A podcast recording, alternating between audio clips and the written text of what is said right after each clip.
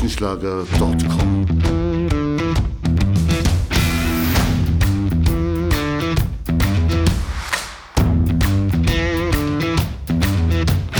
Energie für Körper und Geist. Der Podcast für dich und andere Menschen, die mehr aus ihrem Leben machen wollen.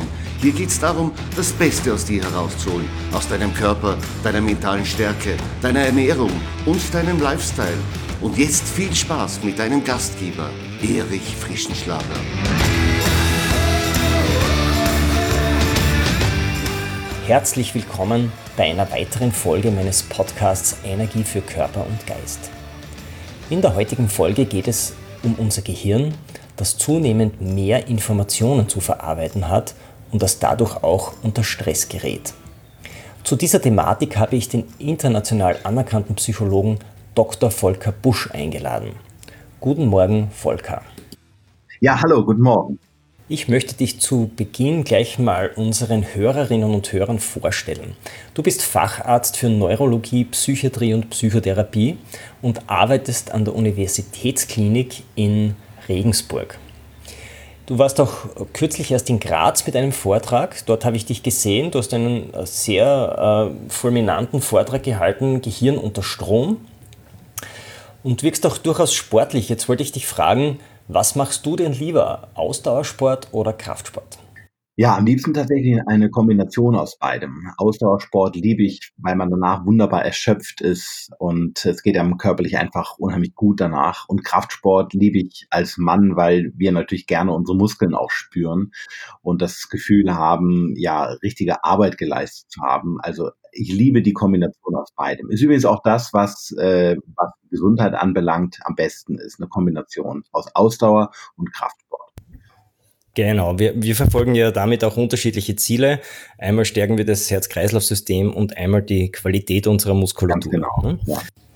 Lieber Volker, du arbeitest ja auch sehr viel. Dazu meine Frage, in welchem mentalen State bist du lieber? In der Konzentrations- oder in der Entspannungsphase? Was bringt dir mehr? Ähm, auch da muss ich diplomatisch antworten. Am beides. Die Konzentrationsphase ähm, ermöglicht mir in Tiefe in einer Sache zu versinken und, und richtig so in sie einzusteigen. Das liebe ich schon sehr, wenn ich so sehr vergeistigt mit einer Sache mich ganz tief auseinandersetze. Aber die Phase der Entspannung liebe ich genauso, weil ich dann merke, wie mein Gehirn aufräumt und wenn ich hin und her schweife und äh, ein Gedanke nach dem anderen durch meinen Kopf geht, ich kreativ werde und Dinge für mich löse, assoziiere und, und ja, Ideen finde. Also ich liebe beides und versuche auch tatsächlich für beides zu sorgen in so einem normalen Arbeitsalltag. Ja, sehr spannend. Ich glaube, später werden wir noch etwas tiefer auf dieses Thema eingehen. Und dritte und letzte Einstiegsfrage, wenn du es dir aussuchen könntest, ähm, welches Hormon dein Körper vermehrt ausschüttet. Was würdest du hier wollen? Dopamin oder Serotonin? Also e-, ehrlich gesagt brauchen wir alles und das wäre echt schlecht für uns, wenn wir uns auf eins reduzieren müssten. Aber ich verstehe natürlich äh, den humorvollen Hintergrund der Frage. Ich glaube dann Serotonin, weil äh, Serotonin als ja, landläufiges Zufriedenheitshormon ähm, längerfristig meine Stimmung besser stabilisieren würde als Dopamin, was das Glückshormon zwar einzelne Kicks verursachen mag, aber eben langfristig die Stimmung nicht herstellt. Also wenn, dann lieber Serotonin oder äh, als Dopamin, aber am besten eine sinnvolle Mischung aus allem. Sehr gut, ja. Ähm, ich habe es ja so auch kommuniziert bekommen, dass speziell also depressive Patienten oder so meistens auch einen Serotoninmangel haben. Ist das richtig? Ja, das stimmt, ganz genau. Serotonin ist ja. ein wichtiger Botenstoff, der die Stimmung stabilisiert, unter anderem. Und der scheint bei depressiv Erkrankten außer Tritt geraten zu sein. Und den versuchen wir durch Medikamente oder andere Formen der Therapie wieder ins Gleichgewicht zu bekommen. Sehr gut. Ja, jetzt sind wir eigentlich eh schon mitten im, im Hauptthema. Dein äh, Thema ist ja auch Gehirn unter Strom. Ja. Äh, jetzt meine Frage dazu. Laufen wir tatsächlich Gefahr, durch die zunehmende Reizüberflutung unser Gehirn und auch unseren Körper mit Stress zu überfordern? Der Stress, den wir bei uns wahrnehmen, den wir empfinden, ist immer das Ergebnis von ganz vielen Faktoren. Also man darf in der Stressforschung nicht den Fehler machen, das einer einzelnen Variable in der Gleichung zuzuschreiben. Das wäre gefährlich. Also die Reizüberflutung ist ein Faktor, der vielen Menschen zu schaffen macht. Aber ob daraus Stress wird oder vielleicht sogar eine stressbedingte Erkrankung wird oder nicht, hängt von vielen anderen Faktoren ebenfalls ab. Wenn wer beispielsweise eine sehr gute Entspannungstechnik jeden Tag mehrmals tätigt oder der weiß, wie er mit Pausen umgeht, wer sein Wochenende, sein Feierabend gut gestaltet, der kann auch in sehr schnelllebigen, reizüberfluteten Zeiten mit seinem Gehirn letztlich so pfleglich umgehen, dass ihm das alles nicht zu viel ähm, äh, Schaden zufügt. Wer aber in seiner Freizeit weniger sorgsam mit sich umgeht und sein Gehirn langfristig überfordert, sowohl im Berufsalltag als auch äh, dann in seiner Freizeit, der könnte natürlich irgendwann tatsächlich auch an Erschöpfung leiden und vielleicht äh, irgendwann diesen Stress erleben, von dem du sprachst. Mhm. Das heißt, es geht eigentlich um die Qualität der Regeneration.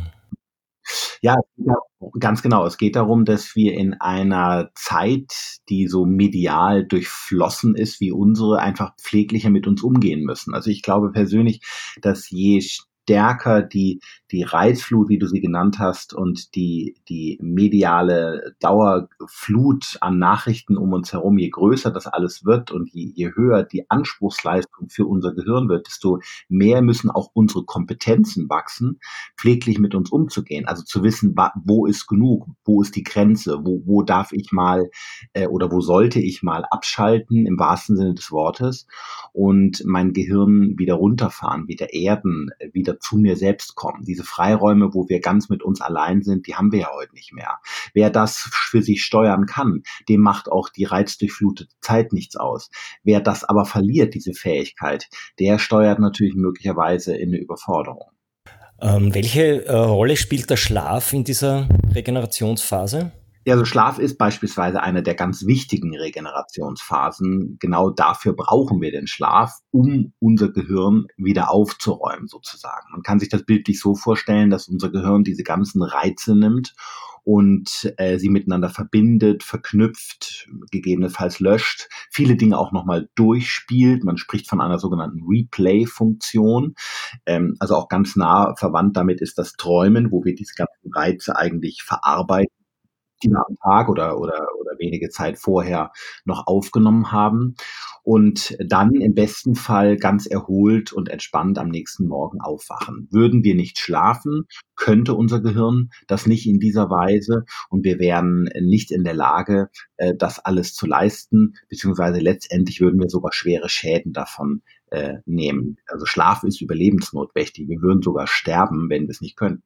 Also der Schlaf eine definitive Basis für die gute Regeneration und der Rest passiert eigentlich in unserer Freizeit und in unserem Alltag. Kann man das so auf den Punkt bringen?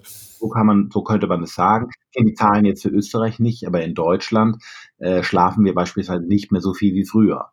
Der Deutsche schläft in den letzten 20 Jahren mehr als 30 Minuten weniger, weil wir so viel zu tun haben, so lange To-Do-Listen haben, so viel medial zu konsumieren haben, dass uns der Schlaf vergleichsweise unnötig erscheint und deswegen rationalisieren wir ihn weg. Und das ist eigentlich schade und auch nicht klug, weil, wie, du schon selber sagst, der Schlaf ist überlebensnotwendig und äh, wir können ihn sozusagen nicht äh, minimieren. Mhm. Ein Schwerpunkt in deinem Thema waren ja auch digitale Medien. Und ähm, du meinst ja auch, dass gerade die digitalen Medien uns immer wieder rausreißen aus, aus ja. äh, Phasen des Arbeitens durch verschiedene Pop-ups und so weiter. Ja, und ja. wie ist dein Vorschlag, mit diesen Medien umzugehen, um unseren Alltag gehirngerecht zu gestalten? Also die digitalen Medien per se sind auch da nicht dran schuld. Im Gegenteil, sie ermöglichen uns ja viele Vereinfachungen oder eine Erleichterung vieler Arbeitsabläufe. Aber das alles überrollt uns in einer solchen Geschwindigkeit, dass wir nur ganz schwer lernen, wirklich damit gut umzugehen. Unser Gehirn mag es eigentlich nicht so gerne, wenn wir ständig hin und her schalten und unsere Aufmerksamkeit wechseln müssen, weil wir dann in die Dinge nicht so tief eindringen. Und äh, die Folge dessen wiederum ist, dass wir, ähm, was die Leistung anbelangt, sie nicht so durchdringen und unsere Peak Performance oft nicht so abrufen. Jeder kennt vielleicht diesen Zustand des Flows, äh, wo man also in einer Sache total versinkt und die Zeit um sich herum ganz vergessen hat und ganz in einer Sache aufgeht. Und diese Flow-Zustände sind, wenn Sie so wollen, eine Art Glückszustand für unser Gehirn, die uns gleichzeitig auch sehr leistungsfähig halten. Und genau diese Flow-Zustände haben wir heute kaum mehr, weil digitale Medien um uns herum uns ständig unterbrechen und ablenken und dadurch diese Tiefe und dieser Flow verloren geht. Ne? Wir schalten stattdessen ständig hin und her, schalten um. Auch das können wir. Umschalten ist durchaus eine Leistung, die unser Gehirn kann. Und davon nehmen wir auch nicht direkt Schaden, um Gottes Willen. Aber ähm, wir bleiben eher etwas oberflächlich, weniger tief. Dadurch machen uns die Dinge oft weniger Freude. Wir durchdringen sie weniger. Ähm, und wir sind, was unsere ja, Leistungen, unsere geistigen Leistungen anbelangt, oft dann nicht ganz ganz so gut, wie wenn wir tief in sie versinken würden. Das bedeutet, wer digitale Medien nutzt, und das tun wir ja alle, äh, braucht immer wieder am Tag für Dinge, die ganz besonders wichtig sind, Phasen, wo er ganz in sie einsinken kann, wo man sich also nicht unterbrechen oder ablenken lassen sollte, ähm, damit wir das, was wir tun, gut tun, fehlerfrei tun und auch mit einer größeren Freude tun. Das wäre wichtig. Also digitale Medien nicht verdammen oder nicht aus dem Alltag entfernen. Das wäre, glaube ich, heute kein sinnvoller Ratschlag. Das wird uns nicht gelingen. Aber immer wieder Freiräume am Tag ähm, freiboxen, wenn man so will, indem man ganz in einer Sache versinkt. Ich nenne das immer ganz gern tiefe Stunde. Es kann auch eine tiefe halbe Stunde sein, aber es geht um diese Fokuszeit, wo man ganz mit sich und der Aufgabe ist, sich nicht unterbrechen lässt und ganz in der Sache versinkt. Das ist ein Glückszustand und man wird beobachten, dass man viel leistungsfähiger ist und dadurch auch zufriedener ist, was sich bis zum Ende des Tages als Gefühl hinzieht. Für unsere tägliche Arbeit sind diese Deep Work Phasen oder diese Fokuszeit natürlich extrem wichtig. Ja. Jetzt, wie können wir aus deiner Sicht äh, leichter in diese Deep Work Phasen kommen? Und wenn wir sie erreicht haben, wie können wir sie qualitativ besser aufrechterhalten? Ja, also tatsächlich äh, in der Frage liegt es schon, liegt es schon drin es ist ein Trainingseffekt. Man muss das üben. Also keiner schenkt einem das, diese Fähigkeit, sich konzentrieren zu können, sondern man muss es ein bisschen üben, genauso wie man einen Muskel im Fitnessstudio Schritt für Schritt aufbaut, geht es auch bei der Konzentration darum, äh, das Schritt für Schritt zu lernen. Und dazu gehört eigentlich immer wieder zu machen. Und selbst wenn am Anfang noch keine Erfolge vielleicht da sind, dass man sich unruhig fühlt und dass man es nicht gewohnt ist, äh, mehr sich zu konzentrieren, ist es dennoch wichtig, dabei zu bleiben und äh, immer wieder zu trainieren und zu üben. Vielleicht erstmal nur eine Viertelstunde, dann 20 Minuten, dann 30 Minuten. Also durchaus eine gewisse Demut und Geduld, Schritt für Schritt ähm, wenn man erste Anfangserfolge erlebt, dass man also beobachtet, oh Mensch, ich bin doch viel kreativer in solcher Phasen oder ich bin, kann viel logischer denken, wenn ich wirklich mal eine halbe Stunde für mich ganz allein habe oder mir, ich, ich habe eine ganz andere Fehleranalyse äh, oder andere geistige Leistung sich verbessert. Ab diesem Moment wird es einem auch leichter fallen. Am Anfang erfordert es etwas ja, ich sag mal, Aktivierungsenergie reinzufinden. Aber wenn man Erfolge erlebt, ist es, fällt es irgendwann leicht. Also das Allerbeste, um solche Deep Work Phasen zu trainieren, ist es immer wieder zu tun und, und sich immer wieder zu bemühen, äh, einzelne äh, Phasen freizuhalten von, von Ablenkung. Ich denke, das ist ja eine Schlüsselqualifikation, die wir schon den Schülerinnen und Schülern in ihrer Schulzeit mitgeben sollten.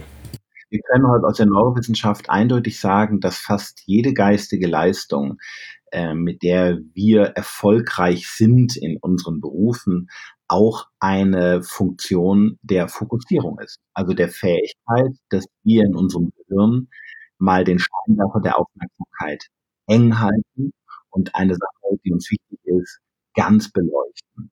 Deswegen ist es sinnvoll, daran auch ein Stück weit zu arbeiten, das zu trainieren ermöglicht uns ganz, ganz viele geistige Leistungen äh, hinten raus. Ähm, du hast auch äh, gesprochen vom sogenannten äh, Top-Down und vom sogenannten Bottom-Up-System. Kannst du uns das kurz erklären?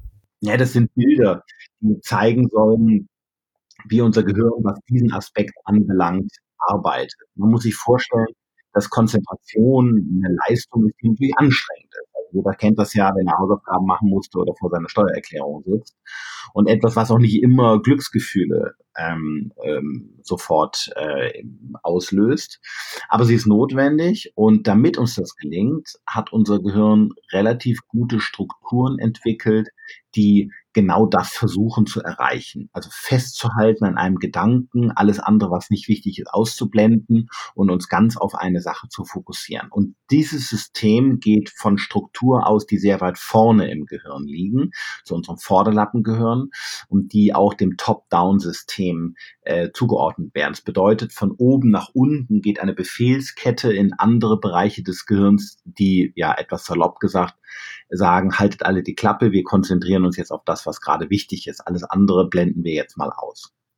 Und das Bottom-up-System liegt tiefer im Gehirn, unter anderem Strukturen des sogenannten limbischen Systems, des emotionalen Systems gehören dazu, die von unten nach oben ständig Signale melden, ähm, die im, im Schulterschluss mit den Sinnesorganen sagen, schau mal dahin oder hör mal dorthin oder was auch immer. Und diese Signale eben nach oben melden und verantwortlich sind für diese, für diese Gefahr der Ablenkung und der Unterbrechung. Ne? Und dies, dieses System wird eben, äh, bezeichnet man gerne als Bottom-up-System. Es ist, es ist bei, beide Systeme sind natürlich sinnvoll und sehr wichtig, aber die Kunst ist, in einen guten Dialog zu kommen. Also Situationen zu haben im Leben, wo man sich mal ganz fokussiert und durchaus aber auch Situationen im Leben zu haben und zu genießen, wo man sich ganz mal von den Sinnesorganen äh, treiben lässt und von unten nach oben alle möglichen Ablenkungen meldet, in Pausen mal abschweift äh, und, und sich ganz seinem Gehirn überlässt. Also beide Phasen sind wichtig und sinnvoll, ähm, aber es ist eben wichtig, dass man es lernt zu steuern und seine Aufmerksamkeit entweder ganz auf eine Sache zu richten oder sich total mal treiben zu lassen. Mhm. Ist das auch, was du ähm, formuliert hast mit Fokus und Panoramazeit? Ja, genau. Das, das sind Begriffe, die ich mal etabliert habe äh, für meine Studenten oder in Seminaren und Kursen, wo ich das versuche, Menschen beizubringen. Man versucht ja immer Bilder zu finden, um es ähm, vorstellbar zu machen.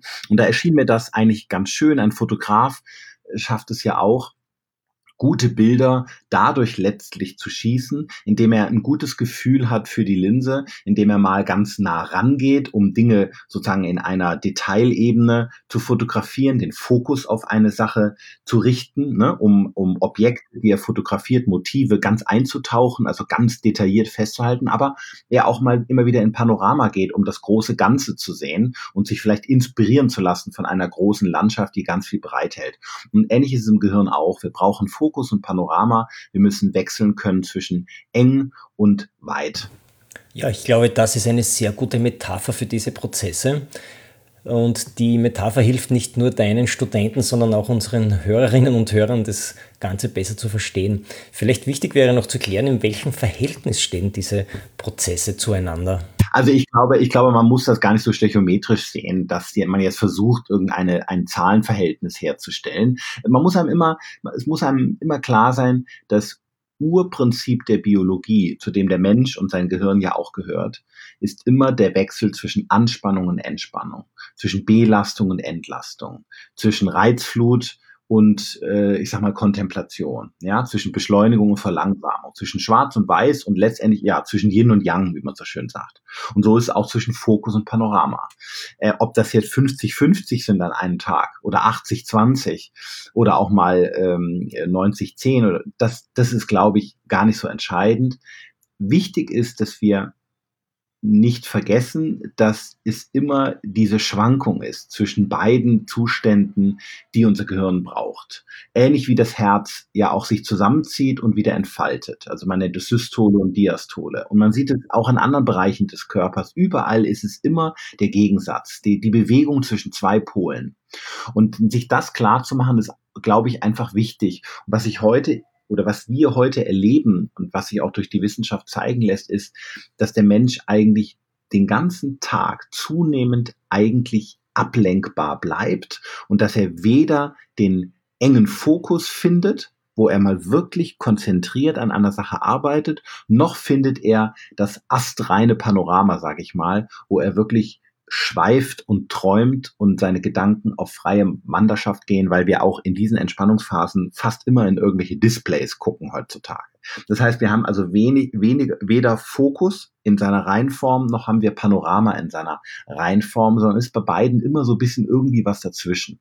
Und das ist eigentlich schade. Es wäre viel sinnvoller, man würde beiden Zuständen ihre Bedeutung einräumen und versuchen, für beides so ein bisschen Platz zu finden. Ich glaube, das ist ein sehr schöner Vergleich, der die Thematik auch sehr gut verbildlicht. Jeder, jeder der, der das äh, lebt und, und mal versucht, erlebt ja auch, wie angenehm das ist. Ne, wir alle kennen dieses, dieses wunderbare Gefühl, ganz in einer Sache zu versinken, sei es ein Kinofilm, dem wir folgen, oder ein Konzert, was wir mit Kopfhörern hören und dabei äh, aus dem Fenster gucken und uns auf die Musik einlassen, oder ein gutes Gespräch, ähm, jeder, oder wenn wir in einem Fachartikel versinken, jeder kennt ja die Wirkung von Tiefe. Und gleichzeitig kennen wir auch dieses wunderbare Gefühl des Panoramas, wenn wir meinetwegen auf einer Blumenwiese sitzen, an einem Berghang und ins Tal gucken und einfach nur eine halbe Stunde träumen. Also es ist ja nicht so, dass diese Zustände uns fremd sind.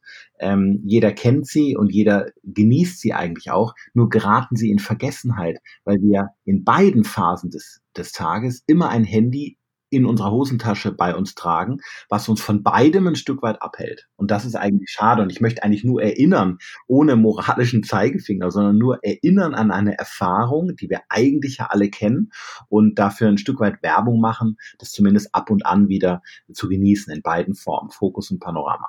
Du hast ja auch ähm, einen tollen Vergleich genannt dass äh, die Fokuszeit natürlich äh, dafür da ist, Informationen äh, in uns zu vertiefen und, und zu verarbeiten, aber in der Panoramazeit fanden eigentlich die tollen Entdeckungen ähm, statt und da haben, sind viele Nobelpreisträger davon hervorgegangen, die gerade beim Entspannen eigentlich die guten Ideen gehabt haben.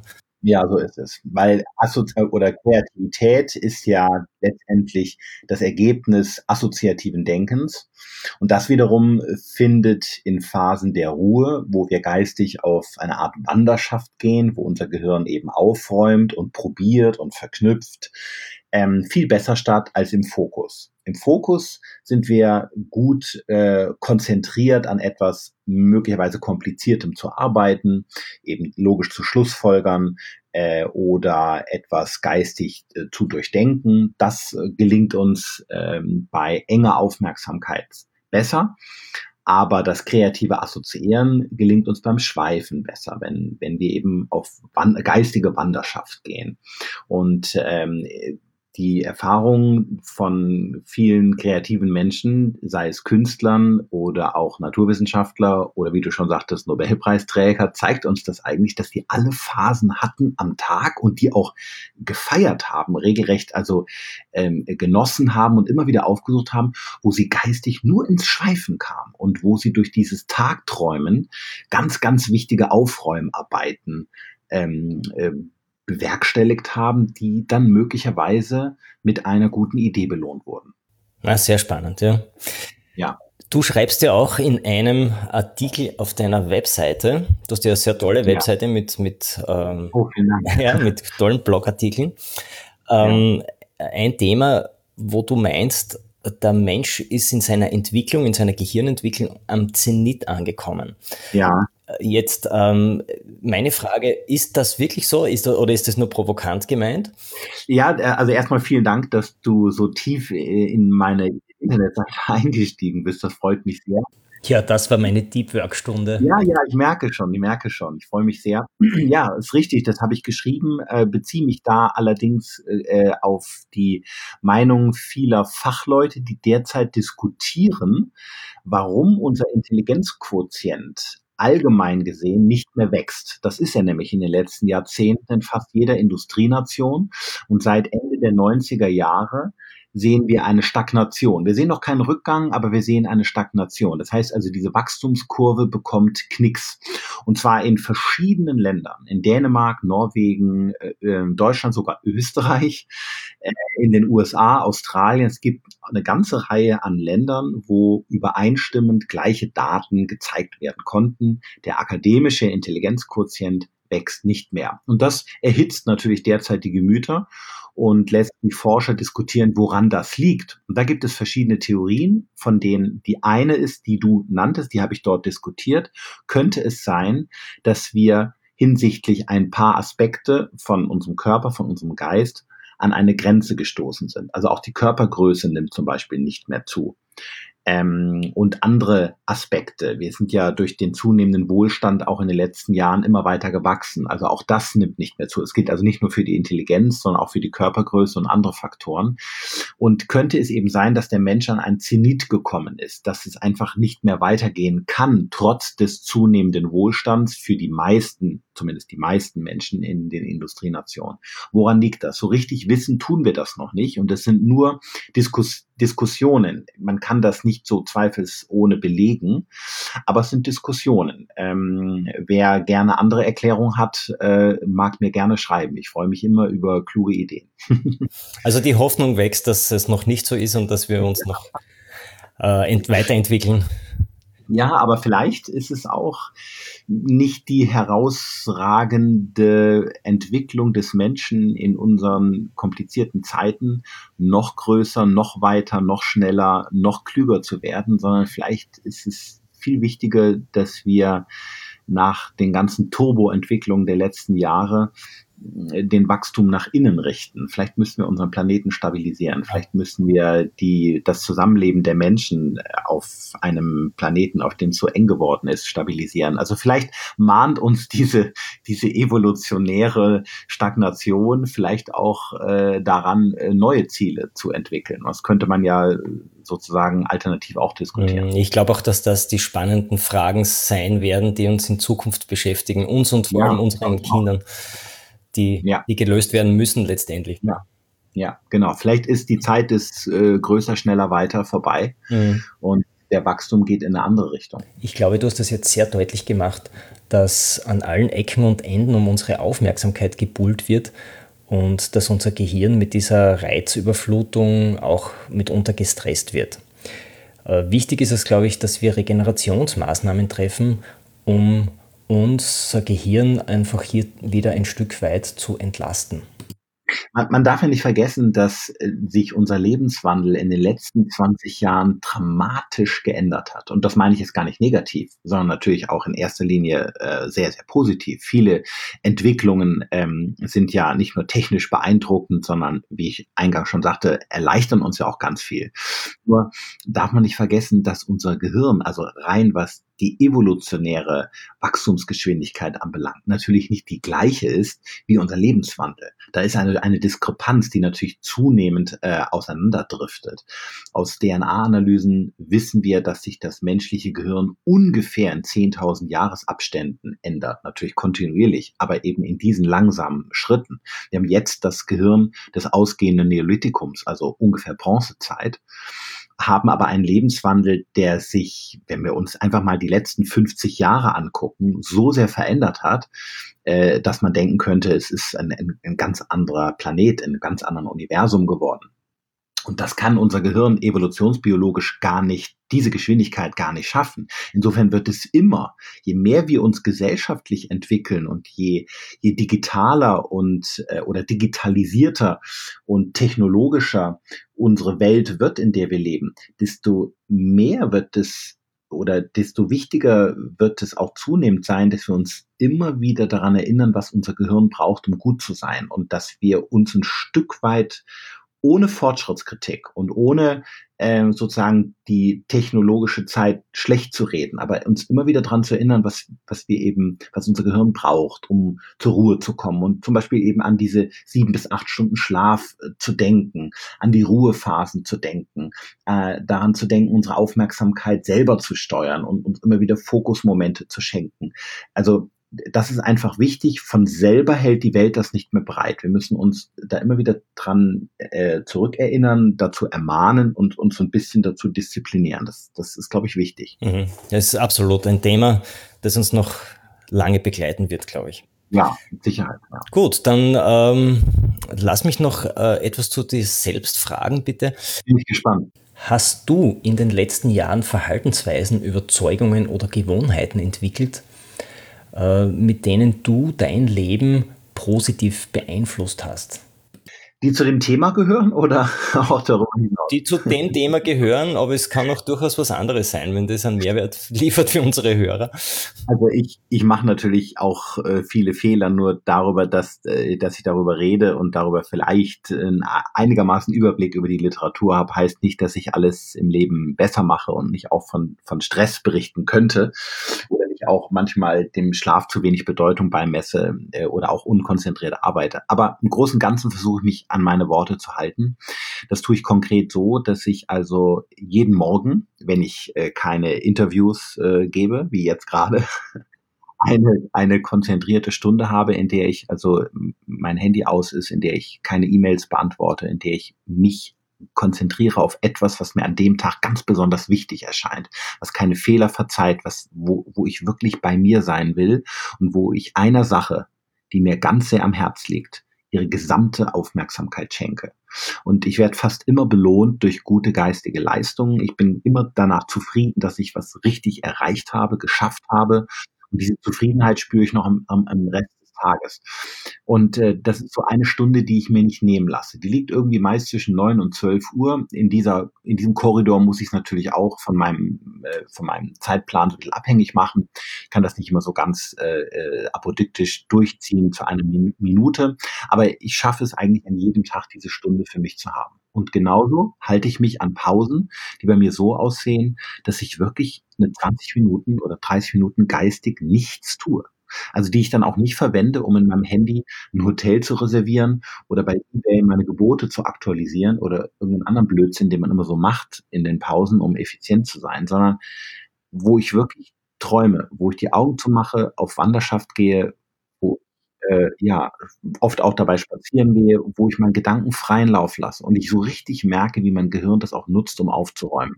Ich habe zwar noch keinen Nobelpreis gewonnen, also ich kann nicht immer kann nicht immer davon ausgehen, dass mir eine super tolle kreative Idee kommt, aber das ist auch nur ein Geschenk obendrauf. Das kann sein, muss nicht sein. In jedem Fall ist es eine wichtige Aufräumarbeit, die das Gehirn immer nutzt. Also auch daran halte ich mich und äh, ich merke, dass ich in dieser, in, wenn ich für beides Zeit habe, dass, dass es mir deutlich besser geht und dass ich einfach auch besser bin in dem, was ich tue. Ja, ich glaube, das ist äh, der beste Tipp für alle, die diesen Podcast hören werden. Und ich glaube, das ist auch ein schönes Schlusswort für unser Gespräch. Wir sind jetzt eh schon 35 Minuten auf Sendung. Oh ja. Mhm. Ja, Volker, ich würde sagen, äh, danke für das Gespräch. Ja, sehr gerne. War mir eine Und Freude. Ich freue mich, äh, dich bei dem einen oder anderen Vortrag wieder mal zu treffen. Vielleicht auch in Österreich. Ja, wäre mir eine Freude. Ich komme immer gerne. Ihr habt so ein tolles Land. Ich komme gerne. Ja, das freut mich. Vielen Dank und alles Sehr Gute. Ja? Ihnen auch. Alles Gute. Tschüss für dich. Ciao. Tschüss. erichfrischenschlager.com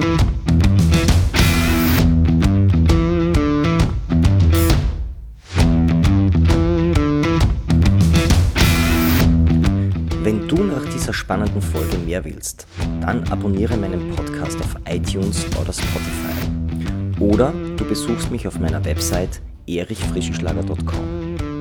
Ich freue mich auf jeden Fall auf ein Wiederhören mit dir. Also, mach das Beste aus deinem Tag. Tschüss und Servus aus Graz.